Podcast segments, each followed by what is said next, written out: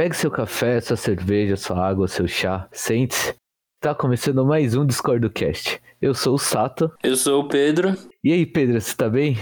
Eu tô ótimo, Sato. Como que você tá, mano? Ah, mano, tamo aí, né? Quarentenona, parado em casa, fazendo Exato, nada. tranquilo, mano. Só olhando pras paredes. Ah, tranquilo daquelas, né, mano? Nossa, cara, tô quase subindo pelas paredes, tio. Também.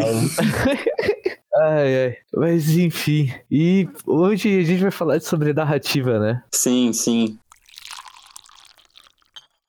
O, o tema dessa, desses episódios tá sendo muito isso, né, mano? Narrativa, palavras, relações. Eu acho um bom começo tanto para o podcast em si, né? Para daí quando as pessoas começarem a ouvir, etc., já criarem esse costume de como a gente normalmente aborda os assuntos e, e, e, debate, além de já vir meio preparado, que não é falar só por falar, assim, sabe? Sim, sim. Que, que não é só tentar gritar e provar um ponto, assim, é uma coisa que a gente vai construindo. Exato. Apesar dessa construção tá sendo extremamente ao acaso, né, mano? Sim. Tipo, a gente pensou nos temas, mas não necessariamente tinha pensado numa relação entre eles, antiposta, né? Eles estão ocorrendo ao acaso e essa relação entre eles também tá, tá sendo ao acaso, assim.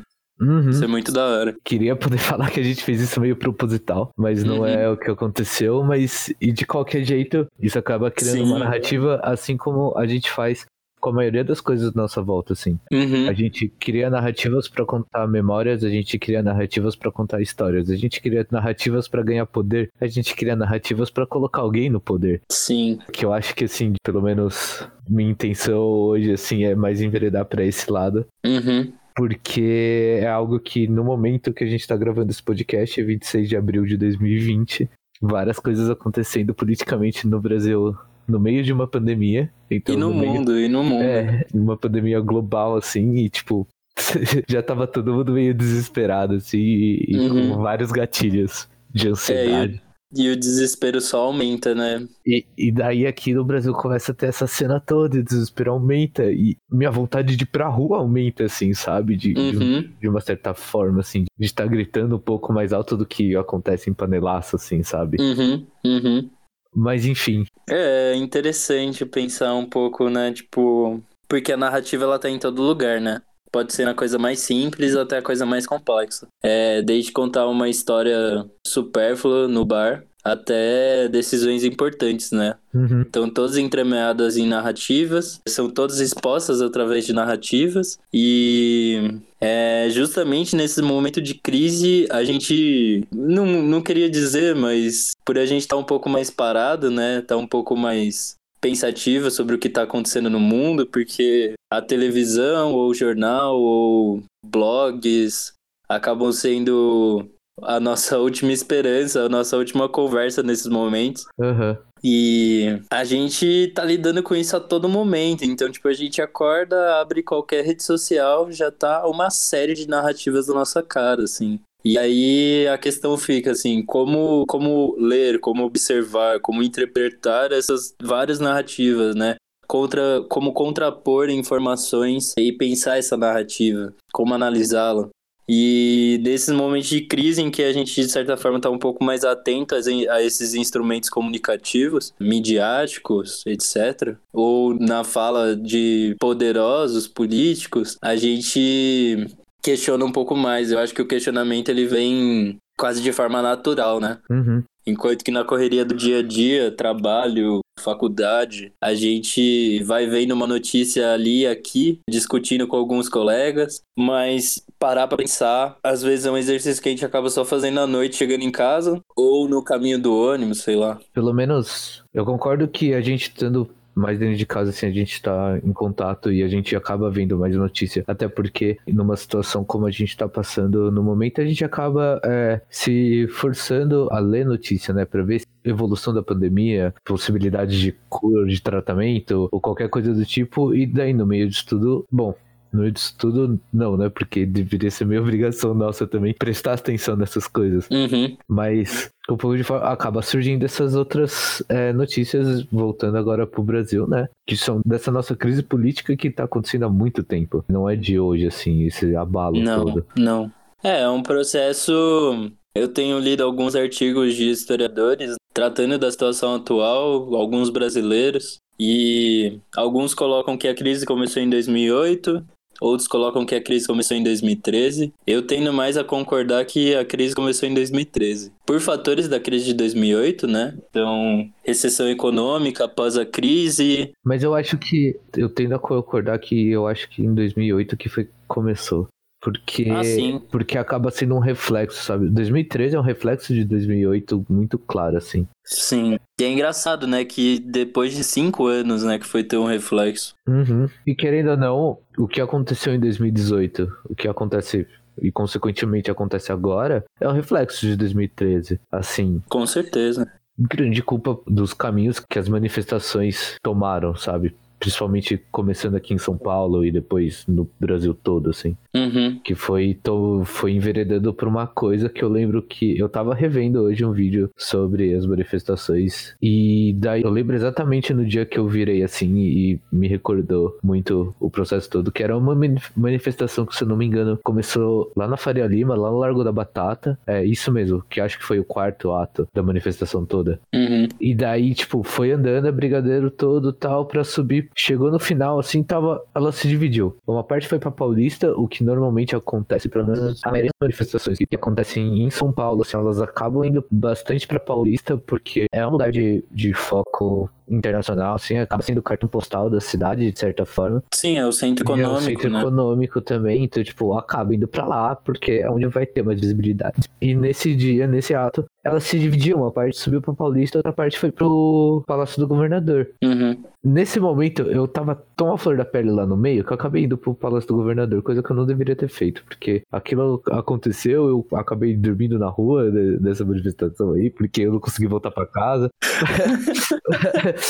O Morumbi é horrível de Nossa, parça, é público, isso é horrível, uma mano. real. horrível, mano. Eu não consegui chegar em casa, parça. Daí eu tava com um colega meu, a gente tava conversando e eu falei, mano, tá muito bagunçado essa cena. Não tem um grupo de frente. Isso daqui se tornou uma proporção tão grande que pra pegar isso daqui e virar uma massa de manobra é tão fácil. E a gente foi conversando isso até que teve o caos lá na frente do Palácio do Governador, que teve uns loucos que quis invadir o lugar. Uhum. É que tudo bem invadir também o Palácio do Governador. Uhum. Se for É a casa do causa- povo, é não? a casa do povo. tipo, interessante e tudo mais. É, duvido um pouco das intenções desse povo que foi lá. Não era uma intenção de fato revolucionária, e sim, eu acho que era muita emoção, a flor da pele, e um contato com eu posso me expressar e eu posso bater de frente com a força. Que nesse momento eu falei, nossa, fudeu pra caralho. Fudeu pra caralho. Uhum. Daí eu parei de ir. Não fui nos atos seguintes, ouvi relatos de pessoas que foram e etc. Falando, tá ficando estranho. E muita gente, eu não sei se, tipo. Porque assim, todo movimento, esse, essas manifestações começam, começam com o movimento passe livre, né? Sim, Porque na época, a saudosa época que pagava 3 reais só do transporte público. saudades. Nossa senhora, mano.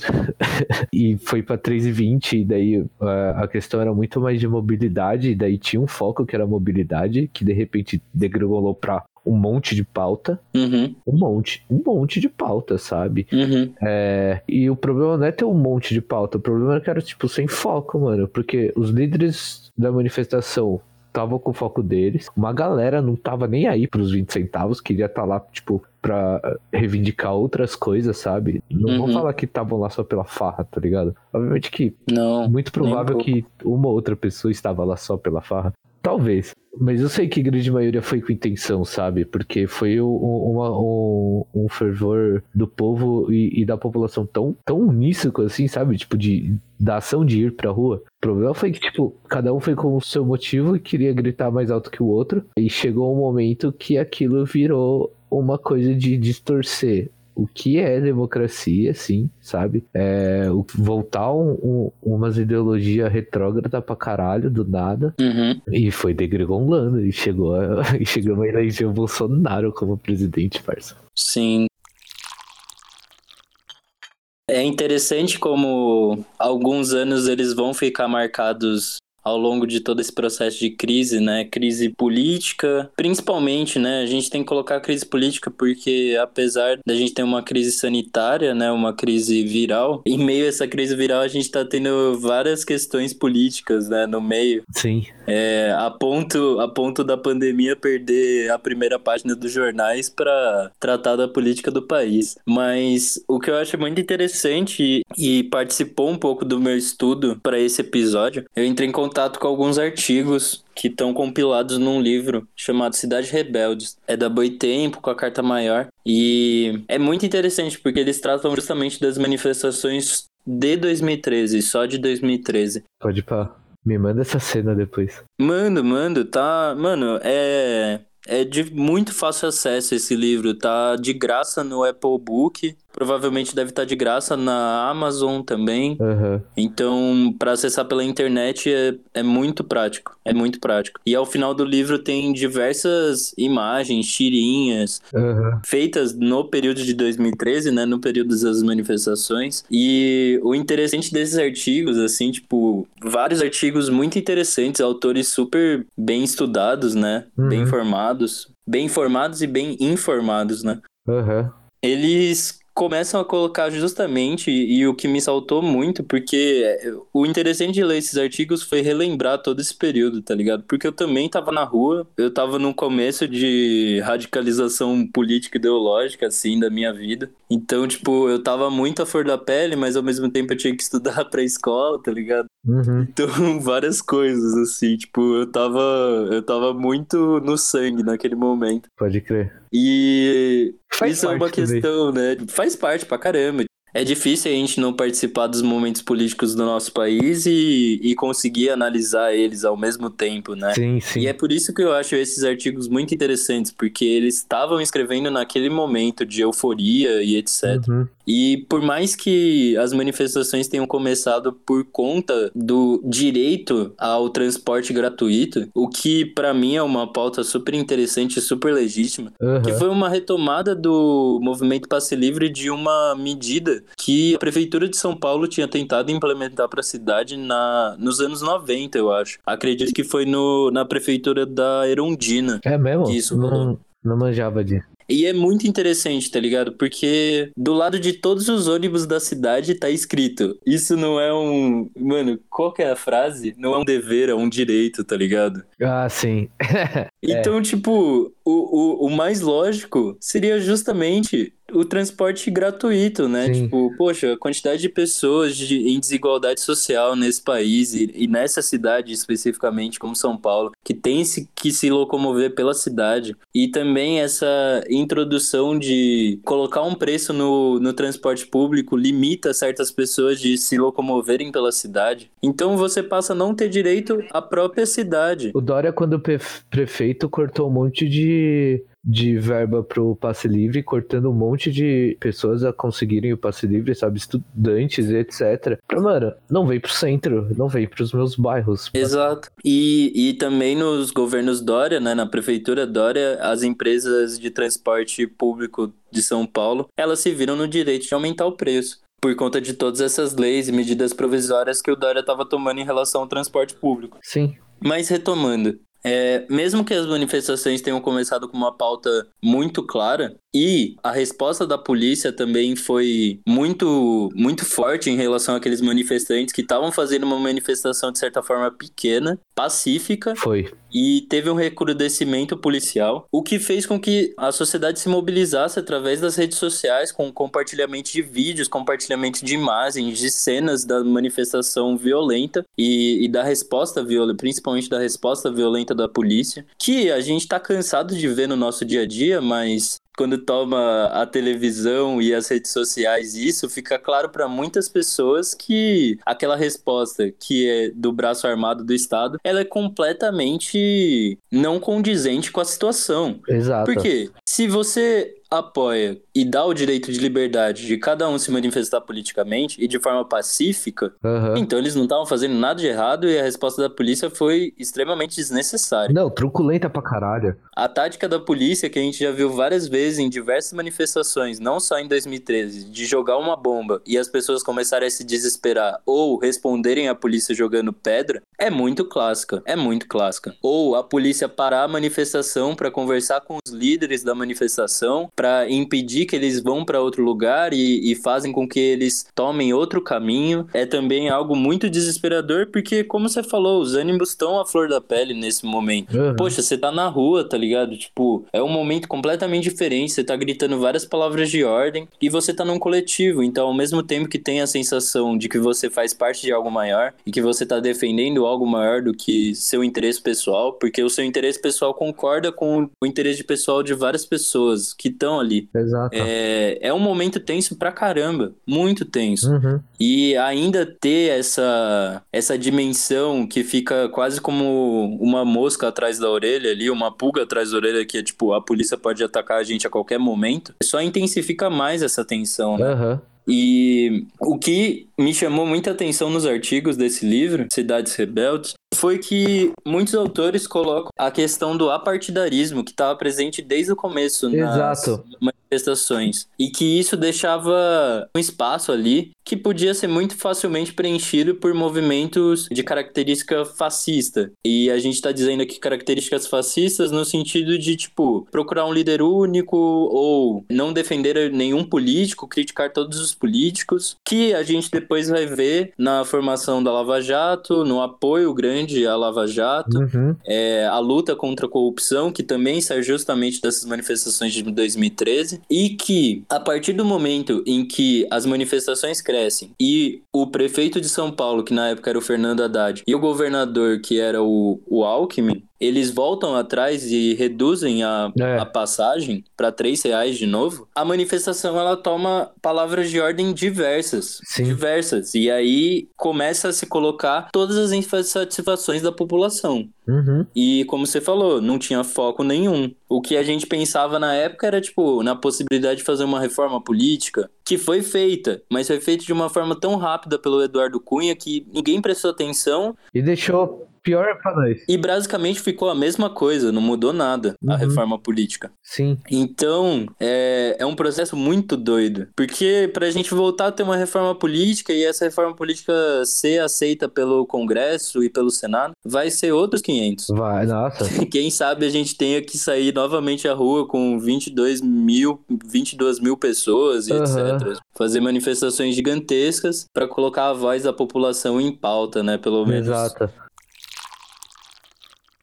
É, é o que você falou, mano. Vai ser muito complicado agora a galera ouvir. A gente tá num, num governo que tipo, ouve 5% da população e olhe lá, que é Uhum. os caras que, sei lá, como consegue pensar do jeito que pensam hoje em dia, Uhum. com, com essa forma, tipo, genocida e, e elitista do caralho. Mas, enfim. Eu acho que o caminho das manifestações de 2013 responde muito isso, Sato. É, a como essas pessoas pensam dessa forma, ou como elas agem atualmente, assim, de uma forma Uhum. extremamente egocêntrica e defendendo um discurso elitista, autoritário, e elas acham que tá correto. Sim. E é isso que eu quero dizer também com essa abertura para um movimento fascista a partir das manifestações de 2013. Porque o conservadorismo, ele, ele apoia muito essa figura apartidária. Aham. Certo que eu até me recordei que, tipo, houve, houve brigas dentro da manifestação de 2013 de expulsão de pessoas que estavam com bandeiras de partido. Sim, No sim. momento, até eu achei isso magnífico, porque é, se a gente recordar em 2010,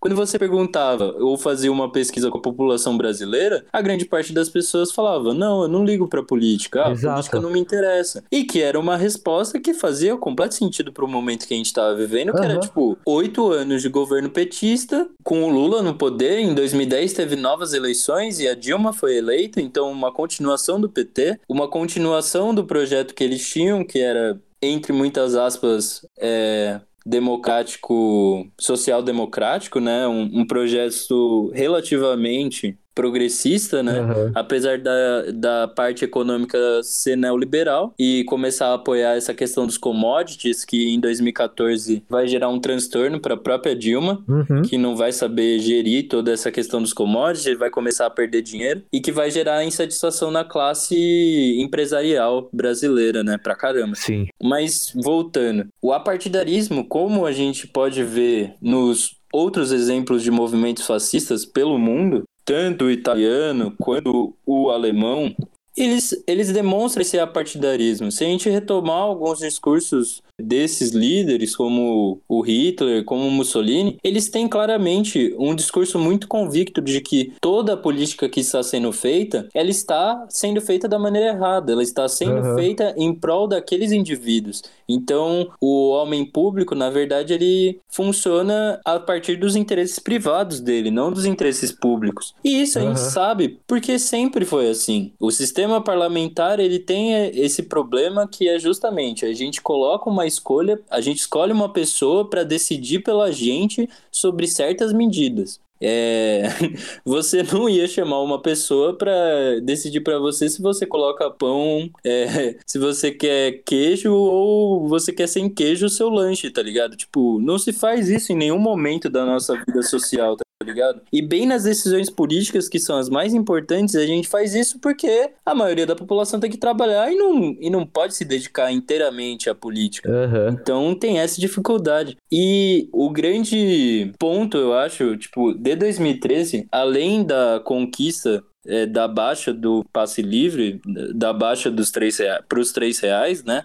Sim, Eu acho que foi dos 20 centavos. 2014, que foi um ano de eleição e que levou para o segundo turno a Dilma e o Aécio. Ou seja, o PT e o PSDB, que eram De novo. os dois partidos mais importantes da redemocratização, né? Os dois partidos Aham. com mais parlamentares, os dois partidos que tinham suce- se sucedido no, no poder, né? Então Uhum. o FHC era do PSDB, ficou oito anos, o Lula era do PT, ficou oito anos, a Dilma era do PT e ficou quatro anos. E ela ganha as eleições de 2014. Mas ao longo da campanha, da candidatura, era muito claro a menção a 2013, principalmente nas redes sociais, Aham. é, falando, ah, você foi para as ruas ano passado e agora você vai continuar votando nas mesmas pessoas. É, mais focado também, você vai votar no mesmo partido que estava no poder. Então Aham. o enfoque ele se volta claramente à figura do presidente e principalmente à figura do partido. E depois a gente vai ver em todo o processo, vai gerar a questão do impeachment, o que vai fortalecer esse ódio ou essa luta contra um inimigo comum, entre muitas aspas Aham. que era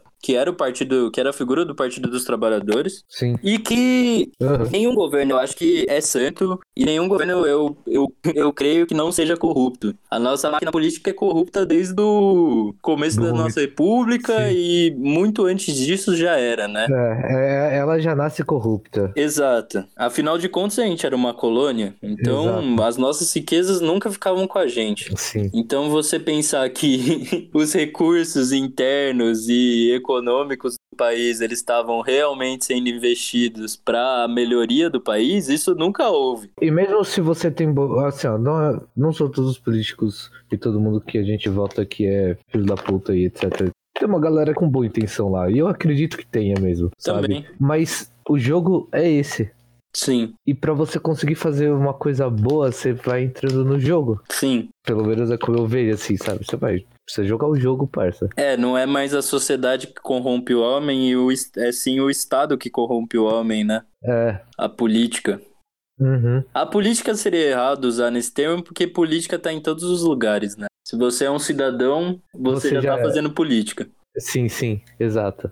Mas acabou aderindo mesmo, tipo, ao, ao que o senso comum de ser política, né? Sim. É, e pensando um pouco nisso, tem até um livro que é do. Tem um livro aqui em casa que é do Cortella com o, o Clóvis de Barros Filho. Em que é o livro que é Eu sou louco pra ler esse livro. Política, Política para não ser idiota. E o começo, eu acho que é isso. Eu vou ver depois. Mas é basicamente isso, assim. E o, a discussão primeira do livro é muito interessante, porque a palavra idiota vem do grego. E o idiota, na Grécia Antiga, mais especificamente em Atenas e na democracia ateniense, era a pessoa que não queria participar da política. Uhum. Então era uma pessoa apolítica. Então um eremita que se afasta da sociedade porque não quer participar da formação dessa sociedade, ou seja, pensando no caso grego e no caso mais específico da democracia ateniense. Um cara que é um cidadão ateniense, que nasceu em Atenas, tem mais de tantos anos e é homem. E se afasta dessa cidade porque ele não quer participar das decisões políticas, porque ele tem esse direito nessas circunstâncias, nesse período, Uhum. nessa cidade, ele é considerado um idiota. Sim. Então, tipo, hoje em dia a gente tem muita informação. Todas as pessoas, elas têm um sentimento de quase cientistas políticos, né? Não necessariamente você precisa mais fazer uma faculdade de ciência política, É. de sociologia para saber de política, porque a política está sendo informada por todos os âmbitos da nossa realidade através das nossas redes sociais e Aham. das tecnologias que a gente tem ao nosso redor. Mesmo assim, com a grande quantidade de informações, com a grande quantidade de leitura que a gente pode ter e não necessariamente a gente faz, e esse é o grande problema, a gente não lê. Sim. A gente gosta de ler Não, manchete, não interpretar já a manchete e, e ficar por isso, e partir para uma Exato. próxima informação. É, porque a É, gente não tem Tem que tempo. caber em 140 caracteres, né? Sim, exa exato, Tem que caber exato. 140 caracteres. Escrever em né? 140 caracteres. Então, a gente vive uma cultura muito reducionista na questão de leitura e de escrita Uhum. atualmente. E lendo essas poucas informações que a gente tem, que elas se excedem no nosso dia a dia, mas o que fica gravado é muito pouco, e aí a gente tem a tendência a generalizar muito. Porque você tem acesso a muita coisa, mas você não, vai, não se aprofunda nesses vários campos que aparecem pra você, é muito fácil de você começar a generalizar. Muito fácil. E Sim, vira, vira os grandes especialistas de porra nenhuma. Exato, exato. E entrar numa corrente que também é favorecida pelos algoritmos que a gente encontra nas redes sociais, de que tudo que você gosta e tudo aquilo que você não gosta vai ser direcionado para você de certa forma. E muitas vezes o que é direcionado apenas para você é só o que você gosta. Então você fica numa grande bolha em que você conversa só com pessoas que você concorda,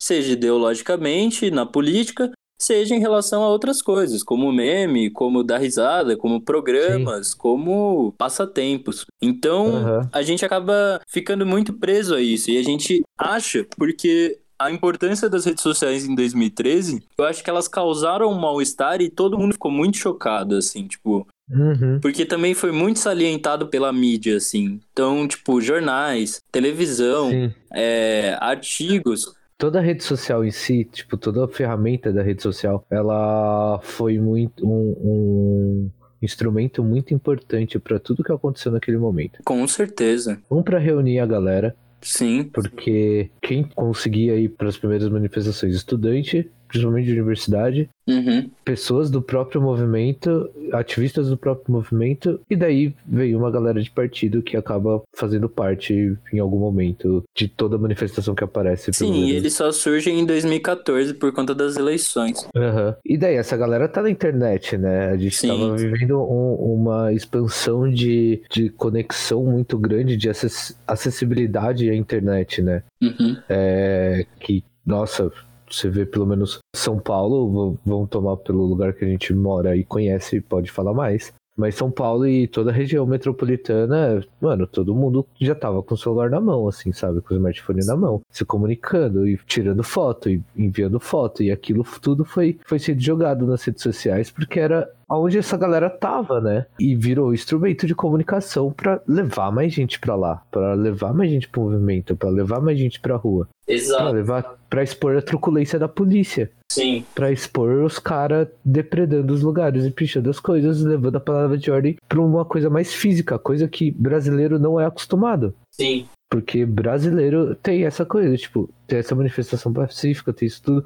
Eu acho isso tudo muito válido, muito bonitinho, mas, gente, em alguns momentos a gente precisa falar um pouco mais alto. E, e naquele momento aconteceu. Verdade. Pelo menos assim, é a minha opinião, tá? É, não, não vamos colocar isso pra todo mundo que porventura passa pelo podcast, etc. Tipo, é nossa opinião, é pelo menos a minha opinião. Tem hora que a coisa. Mano, desculpa, tem hora que o busão precisa pegar fogo. Falar, ó, escuta a gente aqui, os seus caralho. Uhum. Que a gente ainda tem voz nessa porra. E a gente deve ter voz nessa porra, Sim. sabe? É, eu lembro de um de um dado que eu coloquei no no primeiro episódio que a gente fez, mas que eu peguei de novo, tá no tá numa organiza num livro do SESC, organizado pelo Adalto Novaes, que chama O Silêncio e a Prosa do Mundo. É do ciclo Mutações, esse livro, que era uma série de palestras que o Adalto organizava no SESC Uhum. e ia passando em diversas cidades do Brasil, principalmente as capitais, né, que é onde o SESC se encontra em maioria.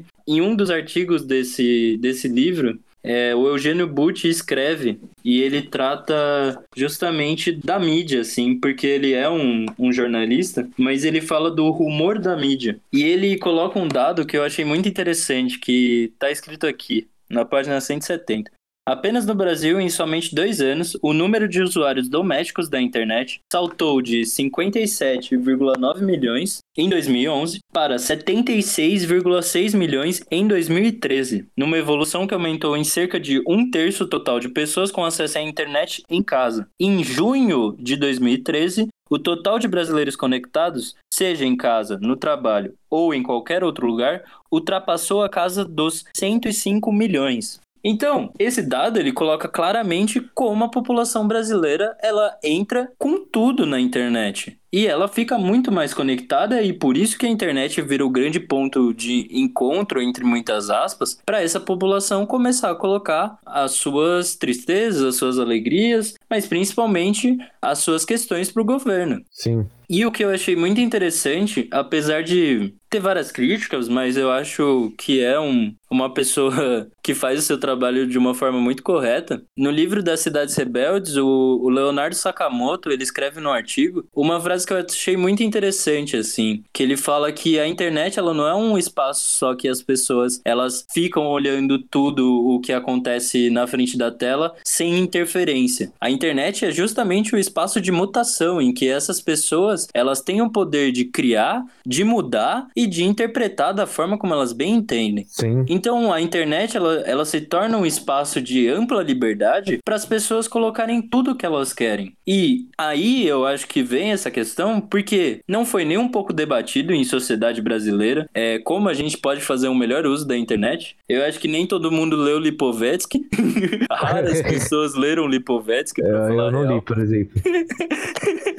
Eu tive a sorte de estudar um pouco na escola, assim, mas foi muito pouco e eu fiquei com uma só das visões do Lipovetsky. Mas ele trata justamente desse mecanismo, assim, e como as informações, elas não informam mais a gente e sim confundem mais do que ajudam no nosso entendimento do dia a dia. Aham, pode crer. Por bem ou por mal, a gente passa as manifestações, a gente passa as eleições de 2014. 2015 foi o ano repleto de manifestações contra Dilma. E em 2016 chegou um momento que de tanta insatisfação social, e aí converge também a insatisfação do empresariado, Uhum. O número de desempregados no país, a insatisfação do próprio Congresso e dos próprios parlamentares em relação ao presidente, começa-se o movimento de impeachment. Porque a Dilma não tinha nenhum jogo de cintura. Não, Diferente não do. Temer, né? Porque tinha muita mais prova e muita mais acusação contra o Temer do que tinha contra a Dilma. Verdade. Contra a Dilma tiveram que cavar alguma coisa pra conseguir Sim, fazer o impeachment rolar, sabe? Pra acusar ela de alguma coisa. exato, Porque ela não tinha conversa, ela não tinha diálogo com o Congresso. exato. E o impeachment, ele surge muito como uma vitória de 2013, né? Uhum. Com essa participação popular. Um- Uma vitória do reflexo de 2013, né? Porque o começo de 2013. É, exato, como consequência, como consequência. E se torna quase como um símbolo da voz do povo, né? Aham. Então o impeachment, ele vira essa marca da voz do povo e muito associado também com o impeachment do Sim. Collor. Nossa, é, eu acho que o impeachment do Collor vai ser mais parecido com o impeachment do Bolsonaro, mas. É, Porque eu, eu, eu faço comparativo, não sei, eu consigo ver comparativos muito grandes entre eles, assim. com sabe? certeza, com certeza, eu Ele, também. Nossa, é igualzinho. O discurso é igual. Eu fico impressionado como o discurso é igual. Eu lembro de estar ouvindo o podcast da Era Collor do Jovem Nerd, assim, e, e eles passaram alguns trechos do discurso do Collor. Uhum. E eu virava assim, caralho, parça, é igual. E daí eu fui ler mais e etc. Dava uma estudada melhor sobre isso. Eu falava, é igual, mano, é igual. Sim, São duas crianças querendo holofote. exato.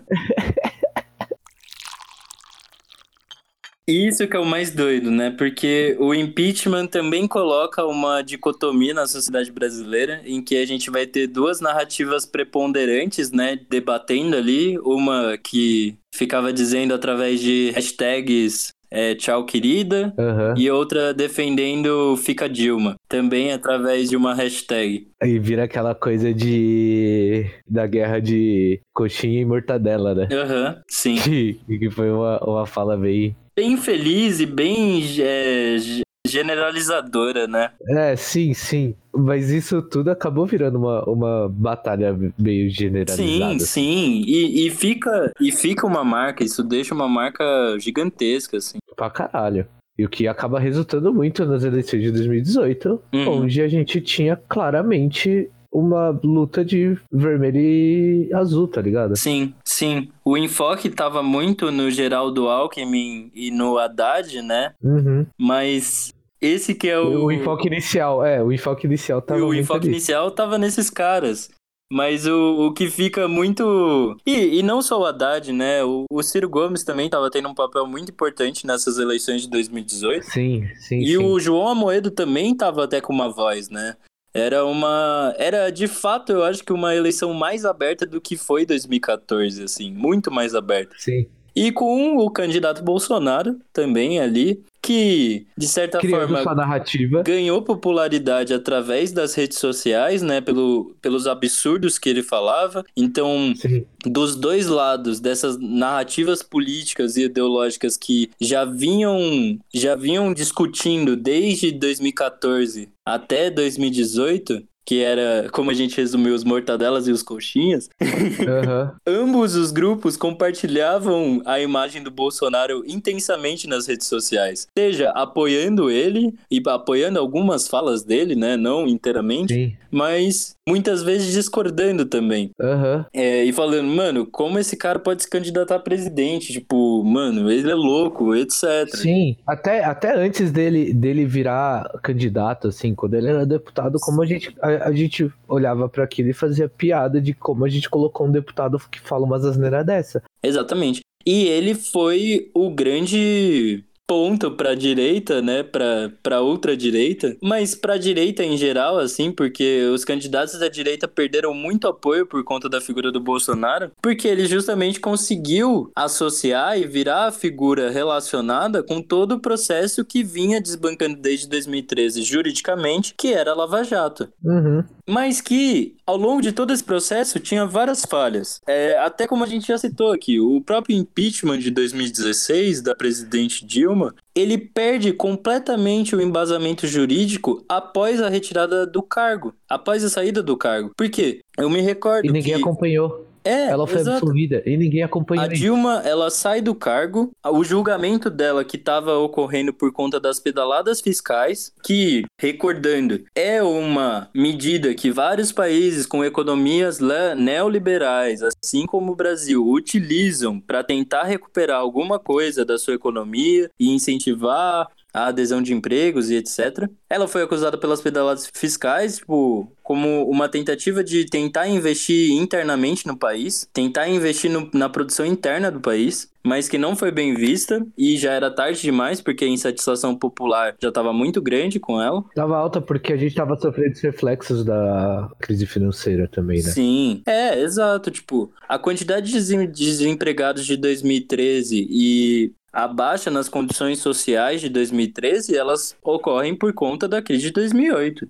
Sim, e daí com todo esse reflexo, ó, inflação aumentando e tipo, as coisas não estavam tão ruins, mas não tava aquela maravilha, sabe? Daí é, em 2013, quando começam as coisas todas. E daí chegando em 2016, quando chega a, a época do impeachment, a gente tá ferrado financeiramente, sabe? Economicamente. O país tava passando por uma crise treta. Tava tendo desempregado pra caralho. Não vou lembrar agora se foi um. Chegou a ser um dos maiores índices de desemprego, mas era algo próximo a isso. Tava tudo ficando mais caro porque não sei por que raios a gente consome em dólar e, e recebe em real, sabe? Uhum. Isso é uma coisa que acontece aqui no Brasil. A gente recebe em real e consome tudo em dólar, sabe? Mas E- em qual sentido? Mano, ó, todas as comidas que a gente tem aqui dentro, questão de alimentação, a gente consome em dólar. Porque fica a base de venda de exportação. Porque é mais Hum. importante a gente exportar do que importar. Sim. Certo? Então fica esse, esse valor. Por exemplo, assim, ó, exemplo bem básico, é, de que talvez seja um pouco mais palpável pra entender isso. McDonald's. Uhum. A tabela de preço dele é toda em dólar, sabe? A gente consome tudo lá em Sim, dólar. eles só fazem a conversão pro real. É, é questão de eletro, eletrônica, essas coisas todas. Tipo, Uhum. tudo isso a gente paga em dólar. A gente não paga o valor em real, a gente Sim. paga o valor em dólar. Isso fora um monte de taxação gigantesca que a gente coloca, que o Sim. governo coloca, né? Porque tem um monte de taxação, taxa de importação, taxa de sei lá o que, taxa não sei o que, e aquilo fica caro. O produto final é muito caro aqui no Brasil. O produto inicial, mano, tipo, chega a ser uma maravilha, Uhum. sabe? O bruto, agora, o Sim. produto final. E isso também, querendo ou não, acaba acertando também os commodities que o país exporta, né? Porque para deixar esse commodity é, em nível de competição com os outros países, a gente vendendo esse commodity internamente dentro do país, ele, ele, ele acaba sofrendo diversas diversas taxações também, né? E, e, e que ocorre nem por conta do Estado, essas taxações dos commodities brasileiros, né? Ocorre por conta das próprias empresas e dos próprios produtores Sim. que são grandes monopólios e etc. Aham.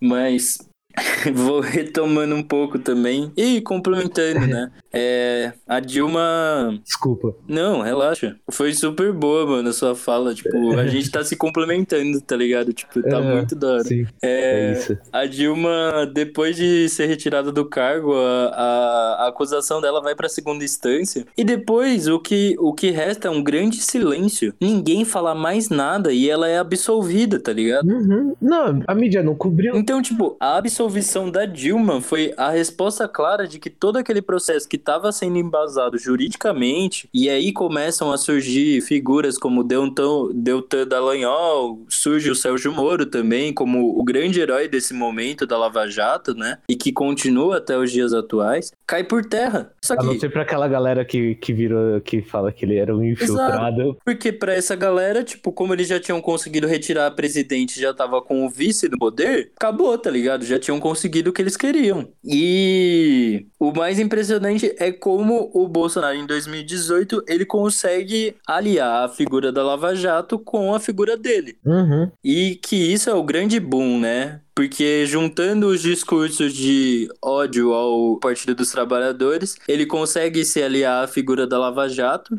para uma grande parte dessa narrativa que já estava ocorrendo. Uhum. Então, tipo, a Lava Jato é um caso que necessariamente julga só as falhas do Partido dos Trabalhadores, o que não é verdade, porque a Lava Jato ela julga todos os políticos que estão envolvidos com esse processo de corrupção e tem políticos dos mais variados partidos dentro desse processo e que foram incriminados. Então, vira um negócio muito generalista. E isso também demonstra a falta de atenção da população em relação às várias informações que estão ocorrendo em relação ao processo da Lava Jato. Uhum. Mas é impressionante, e o Bolsonaro ganha, né? Com 51% de aprovação no segundo turno, e etc. E contra um candidato do PT. Sim. E isso retoma o que a gente começou lá no início do programa, né? Falando sobre narrativa. E o como ele se aproveitou e criou essa narrativa em cima dele. Uhum. O quanto ele pegou uma coisa e se transformou no herói da nação. Sim. Ele colocou o Moro como o herói, ele se coloca como o rei da porra toda, Uhum. sabe? Fala um monte de discurso que não quer dizer porra nenhuma, mas fala um monte de frases de efeito que deixa os, os ânimos eufóricos da galera Sim. e resulta nisso que a gente tem hoje, num governo que tá implodindo. Uhum, exato.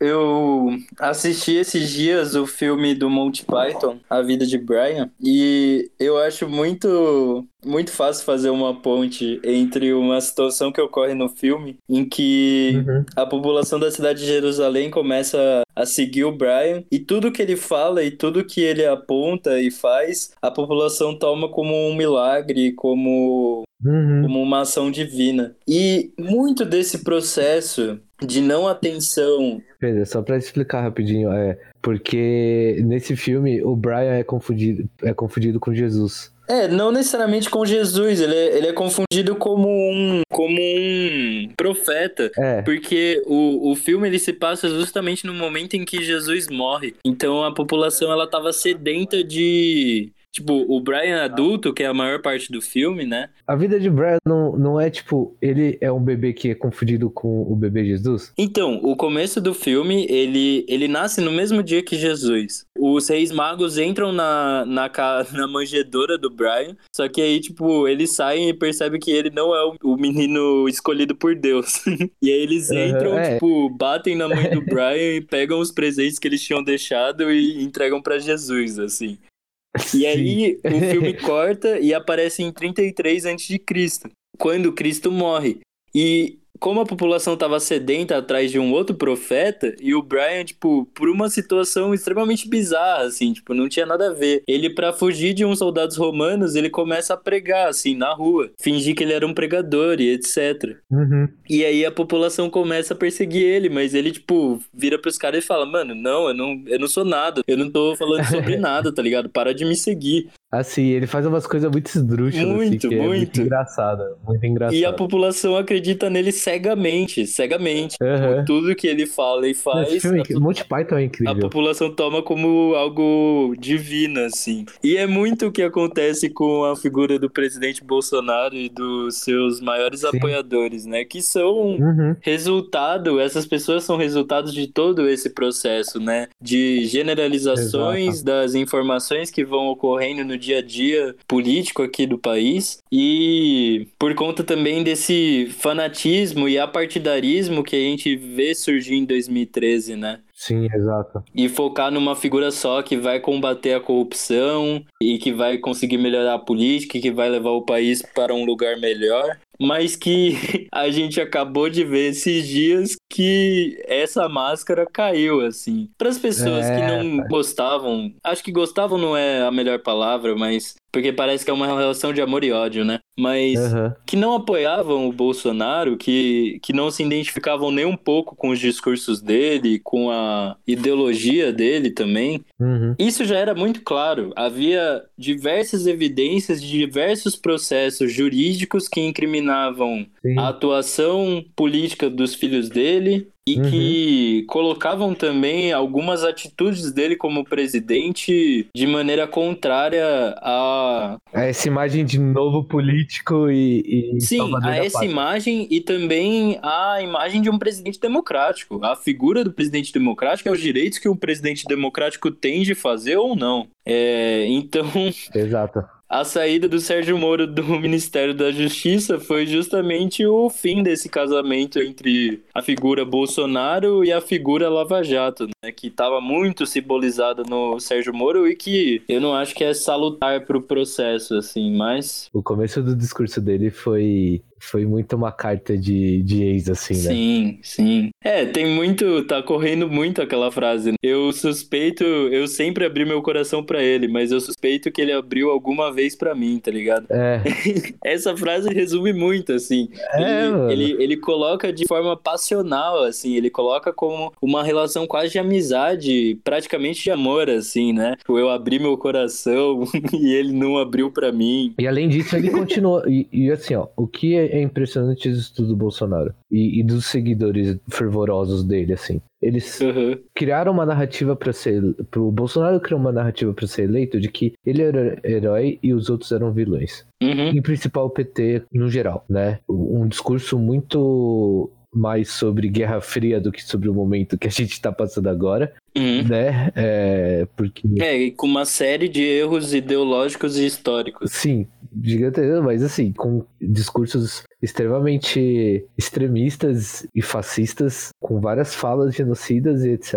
E ele se elegeu dessa forma. Sim. Não é porque a população brasileira é violenta, não é porque a população brasileira pensa que nem ele, sabe? É porque naquela hora ele era o herói, ele criou essa narrativa. Ele eleito, ele não tinha plano de governo nenhum. Ninguém parou para pensar nisso. Ninguém parou para ler alguma coisa que ele estava propondo. Ninguém, ninguém parou para ver nada, porque o discurso dele era enfático e daí a, a galera cresce nisso. Por quê? O discurso dele era enfático e ele é uma pessoa extremamente carismática, porque para conseguir fazer isso você precisa ser uma pessoa com carisma alta. Não quer dizer que você é uma pessoa benquista nem nada do tipo. Quer dizer que você sabe contar história, sabe se portar e sabe falar o que as pessoas querem ouvir.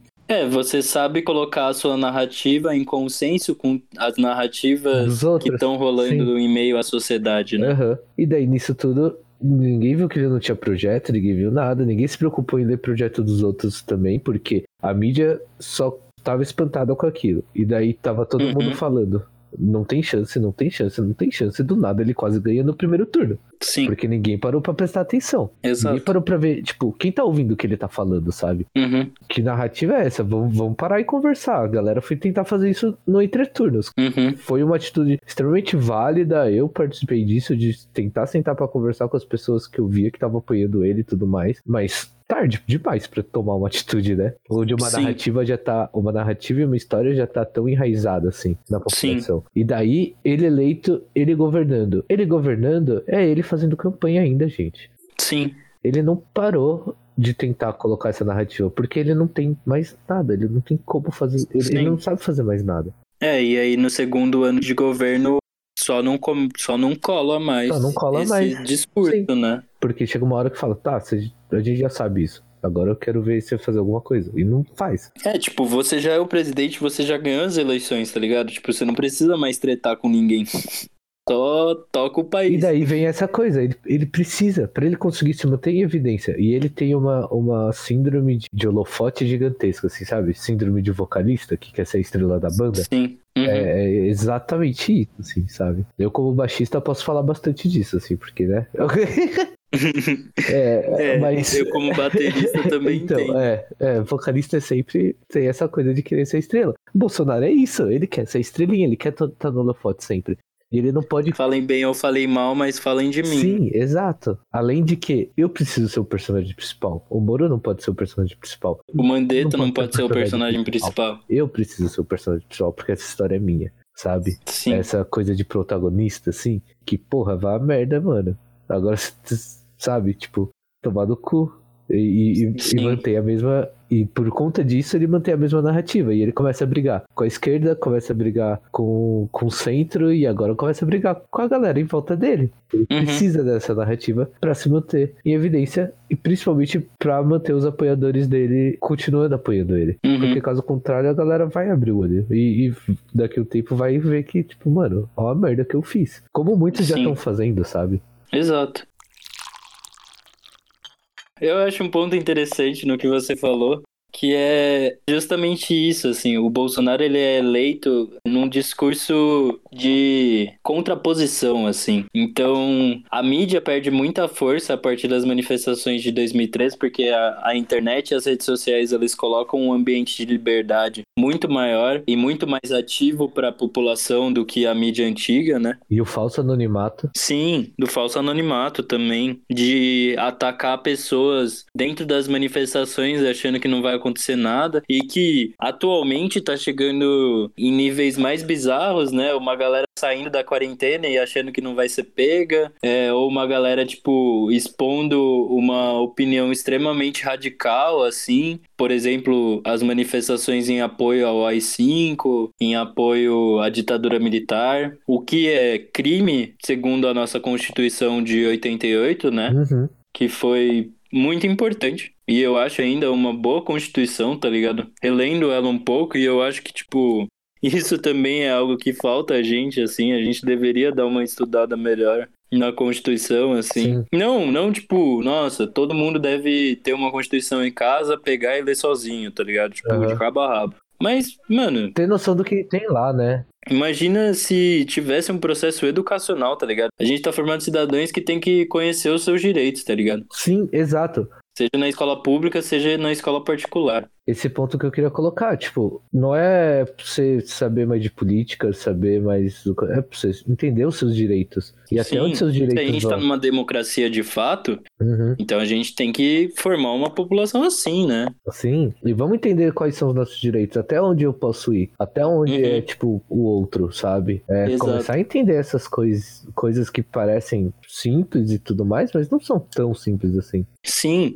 E isso não é cercear a própria liberdade. né? É Não. você conhecer muito bem a sua liberdade Uhum, e conhecer também a liberdade do outro. Então é basicamente você saber conviver com a sua liberdade em em sociedade. sociedade, exato. Porque senão seremos idiotas indo pra. indo ser ermitão no meio do Pras nada. montanhas e pras florestas viver sozinho e vai acabar esbarrando Sim, com alguém. exato.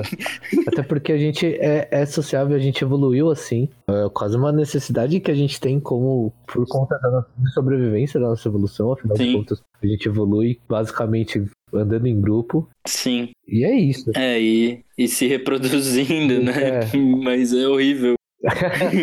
Ô, louco, é horrível se reproduzir? Não, não, não que é horrível, mas o mundo não tá melhorando muito pra colocar novas Não, pessoas. não, não, aqui. não, tá sendo Mas aí já é uma opinião muito pessoal. Ah, não, eu concordo, tá cada vez assim. A grande questão é que nesse episódio a gente se valeu de uma narrativa muito própria, né, também. Sim, é, exato. É, a gente tá. A gente fez a nossa própria narrativa, o que é impossível também, né? Uhum. Tipo, não fazer. Não, não, porque e isso é uma coisa que eu acho que a galera precisa ter em mente também, assim. Em nenhum momento a gente vai querer ser isento, sabe? Uma coisa que eu, que eu não acredito que a gente consiga é, fazer análise e essas coisas todas de maneira isenta, sabe? Sem expressar nossa opinião, sem expressar a nossa visão. Porque tudo que a gente faz, tudo que a gente pensa e tudo que a gente lê, a gente interpreta a partir do nosso ponto de vista. Então, a gente vai analisar essas coisas do nosso ponto de vista, a gente vai informar as coisas a partir das referências que a gente tem e a gente vai criticar as coisas a partir desses vieses que a gente tem de opinião. Porque, Sim. afinal de contas, todos nós fazemos isso. A gente pode tentar e ser racional e fazer o exercício de empatia, sim, a gente vai fazer esses exercícios aqui. A gente vai tentar ser o mais empático possível para conseguir entender os porquês do outro lado pensarem dessa maneira e etc. Uhum, Mas apesar disso, não quer dizer que a gente vai concordar. E não quer dizer que a gente não vai criticar. E exato. não quer dizer que a gente não vai colocar o nosso pensamento em cima disso. Afinal de contas, a gente faz isso a todo instante, por mais que a gente tente ser isento de opinião. É, e esse deve ser um dos pontos positivos de se estar numa república ou numa democracia, né? Que é justamente a liberdade de expressão, né? Uhum. É, em nenhum momento você crê que a liberdade de expressão de cada um vai ser igual e vai ser uniforme. Sim. E isso também é um ponto que faz a gente colocar todo esse movimento que a gente citou ao longo do episódio como fascista. Ele é um movimento uniforme não no sentido das vestimentas, até isso se expressa nas vestimentas com as camisetas da CBF Sim. ou as cores, né? Uhum. Mas a uniformidade de opinião, o que muitas vezes pode acontecer por conta de processos do século XXI, de introdução de bots, né, nas redes sociais e etc. Mas quando você vai na rua e você vê as pessoas de fato que apoiam e que estão ali querendo colocar a sua opinião sobre o governo, sobre o seu apoio ao governo, eles têm uma uniformidade também de opinião. E isso, de certa forma, não diz que é um fascismo estritamente, mas tem vários pontos que fazem convergir com os movimentos ocorridos no século XX. Uhum. É, tem várias questões, tem várias especificidades, mas é, o ponto que eu queria citar era justamente o benefício de estar numa democracia e poder discutir com todas as pessoas. E eu Exato. acho que esse é o processo construtivo que resume também o que é o nosso podcast, né? Uhum. É, a gente quer propor e deixar muito claro que todas as conversas, todos os debates, eles podem cair para um viés construtivo. Sim. Eles podem cair para alguma reflexão. E essa reflexão, ela pode ser feita em grupo. Na minha opinião, eu acho que ela pode ser mais bem aproveitada individualmente, desde que você esteja aberto e participe ativamente em todas as conversas que você se sente confortável. Uhum. Então, você tendo todo todas essas experiências, chegar num momento do seu dia que você tá sozinho e parar um pouco só para repensar todas as coisas que foram ditas para você, todos os argumentos que você utilizou para rebater ou para concordar com os pontos de vista que apareciam nas conversas e discussões que você estava no meio. Uhum. É, eu acho que isso é de um processo individual e humano positivo para o sistema político em que a gente se encontra, Sim. que é a democracia. Uhum. Não é, na opinião de muitos, não é o sistema que é o melhor. Eu tenho críticas também ao sistema, mas eu acho que isso não cabe mais nesse episódio. Uhum. Pode ficar para outro. A gente pode fazer um episódio só de ideologias Sim. ou especificamente cada uma das ideologias. Eu acho, acho que seria interessante. Sim, sim. Acho que seria bem interessante. Uhum. Mas é, é basicamente a mensagem que fica, assim, que é meio retomando também o primeiro episódio, que é a Uhum. importância das palavras. Sim, exato. É, eu acho que narrativas a gente pode achar que a gente não é afetado por nenhuma narrativa, porque isso é impossível. Uhum. É, a gente tem as nossas próprias narrativas, como a gente acabou de falar, Sim. porque a gente tem uma série de valores, tem uma série de experiências, Aham. uma série de convicções. Exato. Então, e que é porque nenhuma, é, porque convicção não quer dizer que é uma verdade univitalícia que vai permanecer sem impactos para sempre. Uhum. A gente, a gente se renova, a gente muda de opinião constantemente. Exato. Achar que as nossas convicções também não vão mudar é mera ilusão. Uhum. Então, apenas adote posturas mais abertas, porque estamos todos em processo de formação e até morrer a gente vai estar em processo de formação. Exato, exato. É, só em relação a essa narrativa toda democrática de liberdade de expressão, essas coisas todas. Gente, só tem que tomar cuidado por conta do paradoxo da intolerância, sabe? A gente deve realmente ser tolerante e, e fazer o exercício de empatia para entender o como o outro pensa e tá aberto a escutar a opinião do outro e a visão de mundo dele, mas não sejamos tolerantes com a intolerância. Sim, Porque a partir do momento que você começa a, a se tornar tolerante com a intolerância, você começa a, a, a dar brecha pra pra alguém racista falar: tá, mas essa é a minha opinião, e na minha opinião, o negro tem que morrer e ir lá matar um negro só porque ele é racista, sabe? Tipo, não, a gente não, a gente não pode dar, dar brecha pra essas coisas. Então, sim, apesar de respeitar essa- a, a opinião do outro, tentar compreender, a gente não pode ser tolerante com a intolerância. A partir do momento que a visão de mundo de uma pessoa infringe com a vida do outro e com o bem-estar de um outro, Uhum. a partir desse momento essa pessoa não pode ser tolerada, essa, esse tipo de opinião não pode ser tolerada. exato. É, a nossa tolerância, ela tem um parâmetro muito claro e muito bem definido pela nossa história, né? Uhum. É a nossa moral, é a nossa ética e são os direitos humanos.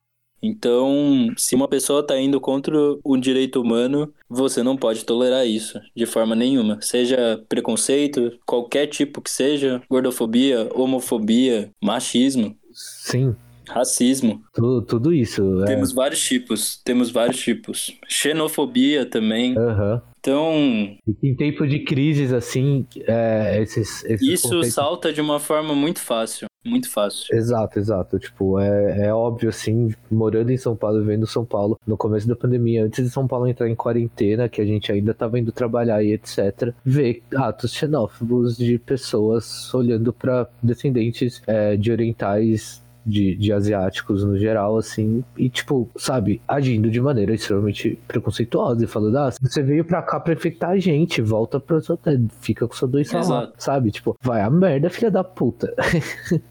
Exato, exato.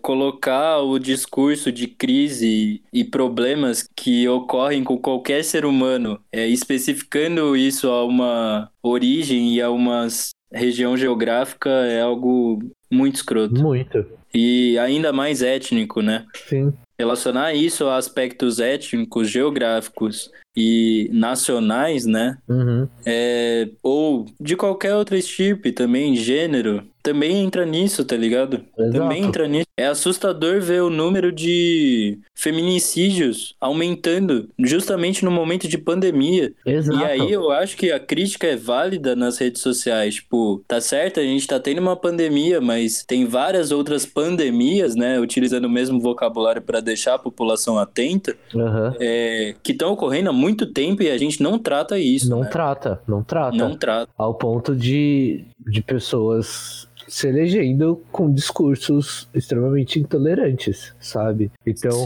é, pensar nisso, assim, tipo, porra, é, assim, não querendo dar, atirar logo em, em, em pessoas religiosas e etc, mas sabe, tipo, você pega uma bancada evangélica que é cristã, que tem seus dogmas de amor ao próximo e essas coisas todas, e sendo extremamente preconceituosa, sabe? Exato. Prestar atenção nos discursos que tem dentro dessas narrativas que chegam a você. Uhum. Afinal de contas, a gente usa narrativas para passar ensinamentos e, e etc. é, e passar virtudes e morais. É por isso que a gente conta história, basicamente. E a partir desse tipo de, de, narra de, de construção do, do contar e de falar e do contar histórias é que a gente vem com, esse, com essas noções de de narrativas e de como essas narrativas políticas, sociais e etc. influenciam Uhum. nosso viver, sabe? Pensar um pouco assim, quais são as narrativas e quais são os dogmas que estão sendo passados aqui e, e essa fala. Será que será que essas falas se, se conversam ou se convergem, sabe? Uhum. E prestar atenção nessas coisinhas, assim, que muitas vezes passam desapercebidos Uhum. pela maioria das pessoas, assim. Começar a pensar, Exato. ah, eu sou real, sei lá, é, falar de cristianismo que eu acho que a maior parte da população brasileira é e é um pouco é um conceito um pouco mais é, comum, sabe? Mas tipo, ah, sou cristão e, e- e vou querer matar gente, sabe? Uhum. Porra, É, é de uma contradição ridícula. muita. Mas é, como você falou, toda essa atenção é o passo para justamente você começar a agir como um cidadão crítico. Uhum. E é o que a gente quer defender e defende pra caramba aqui nesse espaço em que a gente pode expor as nossas narrativas, ideias, dúvidas, convicções, Uhum. que não são muitas, mas a gente coloca também. Sim, é isso. Vamos encerrando por aqui. Zepa, você tem alguma coisa pra indicar pra galera ler aí? Já que a gente tá falando muito pra galera ler, vamos, vamos incentivar um pouco isso. Que seja ficção ou, ou algum, alguma coisa mais. Eu acho que nesse momento em que a gente se encontra, é, vale, vale a pena ler um clássico, né? Um romance que, que discute um pouco dos dias atuais, mas também numa situação de pandemia, que é o livro Ensaio sobre a Cegueira, do José Saramago. Tem o filme do Henrique Meirelles, que é uma obra lindíssima, Aham. mas são duas obras diferentes, apesar de tratarem do mesmo tema e da mesma temática. E uma ser a base da outra, né? Uhum. Mas o livro é muito bom. O livro é muito bom. A leitura pode ser um pouco intrucada no começo por conta dos aspectos de pontuação do Saramago. É, Saramago é meio complicadinho ler por conta disso, assim, me incomoda, confesso. Sim. Mas, mano, depois flui, tá ligado? Tipo, se você bate na tecla, tá ligado? De Uhum. tentar ir lendo com atenção e calma, assim, tipo, Uhum. Só, só um pouquinho de paciência. Tipo, vai dar certo, vai dar certo. E aí, mano, depois você vai engatar a sexta marcha e vai, vai com tudo até o final do livro. Porque é instigante pra caramba a história, mano. Aham. Eu comecei a reler o Estranho numa Terra Estranha, do Heinlein. É uma ficção científica muito legal, assim, que eu Halen, qual o primeiro nome? Robert Heinlein. É um, um Estranho numa Terra Estranha, que é uma ficção muito legal, é uma ficção científica. Eu tô lendo a edição da editora Aleph. A Aleph manda mimos pra gente, porque ficção científica é muito bom. Paga nós. ah, Meu nossa, Deus, não, que audácia. Só que manda audácia, livro, só manda audácia. livro. Não, se mandar livro, eu tô. Nossa, Mimo. nossa, é isso, manda livro, livro. livro a gente aceita com o maior carinho. Caralho, mano, muito. Mas é uma ficção científica de um descendente de, de humano que nasce em Marte e volta pra Terra. Em questão de narrativas e, e conceitos, assim, que a gente falou muito, tem muita coisa nesse livro, sabe? É, Que fala sobre isso, a- sobre a construção de narrativa. E você percebe, assim, que a personagem principal, que é esse descendente de humano que volta pra Terra, que ele vai criando a, a narrativa dele a partir das visões de mundo que ele tem, sabe? Uhum. e, e vai implementando e coisando até que ele vira quase uma entidade, assim. É, é, é muito legal. O livro todo é muito interessante, faz muita crítica social pesada, assim, em, em várias camadas, assim. É um livro muito gostoso de ler também. E essa capa da Aleph é muito bonita. É só elogiar de novo, assim. Vai que alguém escuta, quer mandar um livro, não sei. Sim. E... Mas... Ficamos por aqui então. Ficamos por aqui. Sigam a gente aí. Vai estar tá em algum lugar da postagem nas nossas redes sociais. Que eu já tô com preguiça de ficar falando todo o programa. Eu também. Mas é isso, galera. Tenham aí uma boa semana, uma boa quinzena e até mais. Falou!